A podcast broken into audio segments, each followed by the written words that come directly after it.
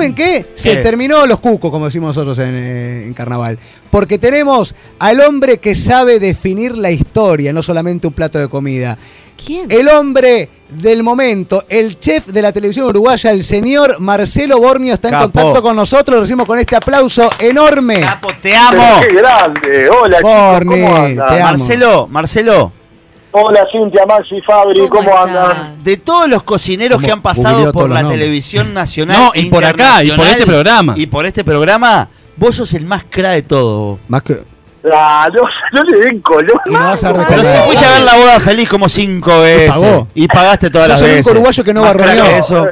A Es ver, tremendo. a ver, lo valía, lo valía. Ah. Las cinco veces que fui, Las las bolas. cinco veces me destornillé. Por ver a, a Fabri disfrazado de chancho, ¿Qué no sea dijiste? malo. ¿Qué dijiste? Las borlas. Las bolas. ¿Qué pasa, Las Marcelo No, borlas. Las borlas. Ahí va, poneme música, por favor, de Borlas. ¿Para qué estamos vos te gusta poner? Como música ruso de Hay, borlas. hay música borla. ¿Cómo Se, sería? se corre la borla que Joaquín lo tiene. Dale, Joaquín.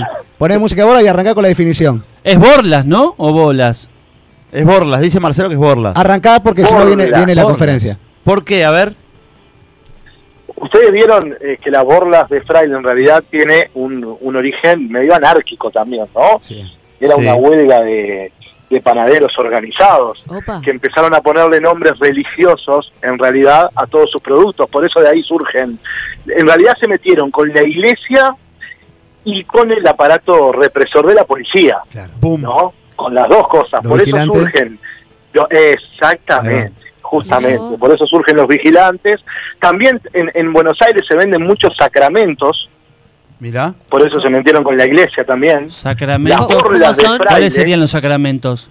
Del Vos padre. sabés que yo, en realidad, eh, no sé definir cuál cuál sería la factura parecida acá en Uruguay a los sacramentos. El bizcocho. El bizcocho. No, Sí, pero hay varios, hay varios tipos de bizcocho también. Está, Claro. el, están- está el pan con grasa, está la margarita. Claro. Y el pan con grasa Eh, tiene también, ¿no? Pero no sabemos cuál sería el sacramento. O sea, no tenemos. O sea, ¿cuál es la forma del sacramento? Exactamente, Vas exactamente. Pero sí que esto surgió...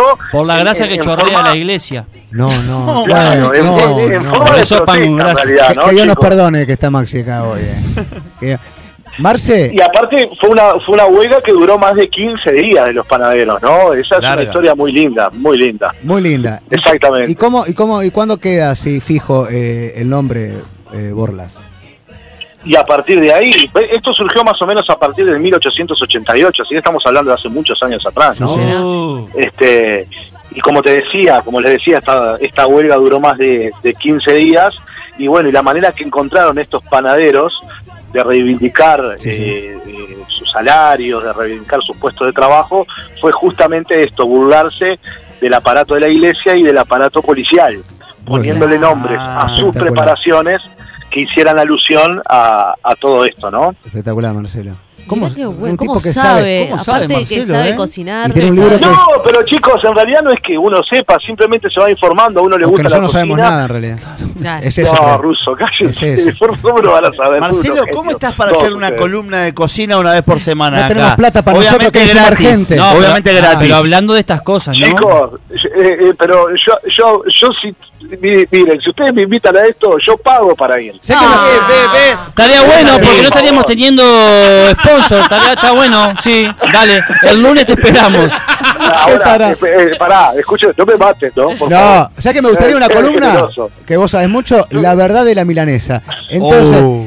¿Dónde, su- dónde surge, Uh. ¿dónde surge la milanesa? Yo te la estoy tirando, vamos a empezar con diferentes platos. ¿Dónde, dónde Ya surge la tenemos milanesa? un micrófono para vos. Un micrófono Eh, espectacular, de ricota para ti. Ah, me encantaría, estaría buenísimo. Escucha, ¿cuándo- chicos, ¿dónde estaría surge la milanesa? Que para mí es el mejor invento. Pero, ¿me, me están preguntando en serio? no, Sí. te, no, te voy a estar jodiendo. Soy un tipo que estudió para eso. No, para preguntar, bien. para ser incisivo, buena cocinero. Y es hijo de banana, aparte. Soy hijo de bananita, soy doctor, tengo que saber.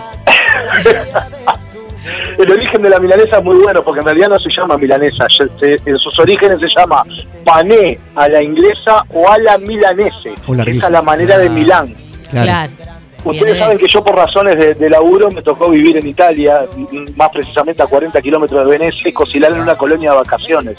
Y en una me dijeron, ¿y qué vamos a cocinar? Le pregunté, me dijeron cotoleta a la milanesa. ¿Cotoleta? Y era una milanesa. Y era una milanesa, lo que nosotros llamamos milanesa, ¿de qué? De pechuga de pavo. Ah, ¿verdad? ¿De pavo? De pavo. En vez de ser pechuga de pollo, con Pavo, pechuga ¿no? de pavo, cortada, empanada como la empanamos nosotros, Sí. pan, huevo, pan, Sí. y frita. Eso era la cotoleta a la milanese. Que es a la manera de Milán. Lo que pasa es que nosotros, al tener descendencia de gallegos, italianos y Claro. portugueses, fuimos deformando todas esas Como Deformando todo, lo que hacemos todo, lo, lo copiamos y lo Claro, deformamos. chicos, si yo le digo, vamos a hacer un tuco, no existe, vamos a hacer un tuco. Claro. Esa Claro. palabra no existe. No. Sí existe un ragú a la boloñesa, la manera de, de- que lo hacen en Bolonia, Sí, eh, ¿entienden? Fuimos deformando todos esos nombres y adaptándolo a nuestra a nuestra forma y a nuestras cosas que teníamos acá, nuestros insumos. A nuestro léxico. Escúchame, Marce, ¿y la milanesa con huevo al final, sin huevo al final? Que eso también Qué- es una grieta. Y y ustedes saben que eso es un gran debate, ¿no? Yo considero simplemente como como como como gran degustador de milanesa porque me gusta mucho que con huevo al final lo único la única contra que tiene es que queda muy aceitosa. Claro. Claro. El huevo absorbe mucho más aceite y no es la idea de la milanesa. La idea de la milanesa es que el pan rallado forme una corteza crocante, Crocante. proteja la carne y la carne no quede seca. Qué hambre. Mirá me dio. vos. Espero que mi padre esté escuchando esto. Porque es fanático por el huevo al final, ¿viste? Sí, pero igual. Mirá lo mal que te hace, papá. Y lo mal que te haces a vos mismo. A mí me gusta con huevo al Sí, final pero también. como Sí, imagen. Pero es peor. Ah, es peor, pero Es como peor. imagen, vos estás muerto de hambre. Y ver esa bigotuda Dígame. ahí te tienta. Eso, La bigotuda huevo al final te tienta, te tienta Yo mucho más. ¿Ustedes se acuerdan de esos bares de antes que la milanesa era redonda, redonda? Claro, con todo. Qué lindo eso. Llena de bigotes y Claro. claro. entrar al bar y ver la milanesa No, esquivada no, no, una no, arriba no, de otra. Se ¿Se hacía acuerdan de así. eso? Qué lindo eso. Tremendo. Hay, hay algunos bares todavía que tienen esas Yo, milanesas yo así, ¿eh? estoy, yo estoy muy fanática de Masterchef de España. Sí. Estoy muy fanática, lo Sí. miro siempre. ¿Y Y me llama, sí, me llama mucho la atención eh, cómo comen la carne cruda. Claro. O sea, para nosotros es muy cruda la carne. ¿No? Sí, sí, sí, Sangre, sí. mucha sangre se ve. No, no se Ah, ve sangre. no se ve está sangre. como hecha por fuera, pero cuando la cortan tiene. Rojo. Sí, Claro, está rojo, rojo. rojo. A rojo vivo. Cindia, eso se llama comer la carne en el punto ble. Mirá. Claro. Ple, Vuelta y vuelta y menos de 45 grados internos. Ah, mirá. Mirá Porque saben que desde que la desde que la ciencia se metió en la cocina, vieron toda esta, Claro. esta onda de cocina molecular y Sí. Sí, sí. todo Ah, ¿viste? esto. Hoy por hoy tenés cómo errarle, si tenés un termómetro de cocina donde, Claro. donde clavás la carne en el centro, sabés que a 45 grados está en el punto que vos estás hablando, Claro. que es un punto ble, que es vuelta y vuelta y sellado. Generalmente los franceses comen mucho así, algunos Sí, los franceses comen cualquier cosa. Escuchamos una cosa, Marce. El otro día en un certamen también de eh, español, Sí. una tipa le llevó como un, una, Bueno, ese- ese era ese, la Masterchef. gallina.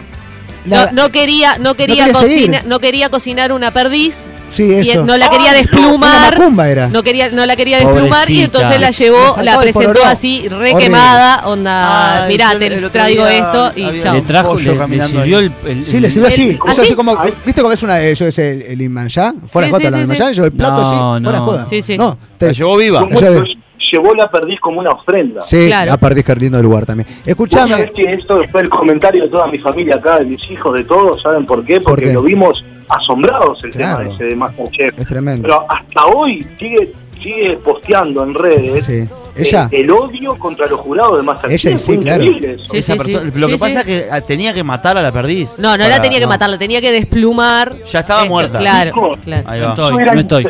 Eso Ah, no una estoy. cosa que no podés hacer nunca en un certamen. Fue Claro, no lo que hizo. Sí, sí. Volcó Claro, toda su bronca en el plato, Sí, obviamente. sí. Y le- aparte fue, el jurado fue y le dijo, no lo haga, no se cate de presentarlo porque la vio que iba a hacer Sí, eso. sí, sí, sí. Y ella fue y presentó. Pará, igual. Marce, ¿y qué pensás del, del de, creo que es Masterchef Argentina, que se comió el jamón crudo Sí. y dijo, No, "Nah, pero que estaba comiendo un Eso fue camoncito". acá. ¿Eso fue acá? Fue acá. claro. Estaba comiendo un, un camoncito y me Pará, dije, ¡ay, qué rico camoncito! Ese, ese es Carballo en. No, cállate. 99. 29. ¿Qué, qué pensás de ese chico? Vos sabés que no lo vi, con- cuéntenme cómo fue. ¿No lo viste? No, el El- jamón. El loco Él lleva fue- el plato. claro. El loco lleva Pará, el plato. Marce, Marce, perdóname, te tenemos Sí. que dejar porque se viene la conferencia Conferencia. de prensa. Ah, la ok. vamos a Ah, ejecutiva. vamos a llamarlo de vuelta después. mirando, están todos. En vole. están Después te todos. llamamos. Nos dale. vemos mañana, gente. Abrazo Chau. grande, beso grande. Chau, chau. Chao.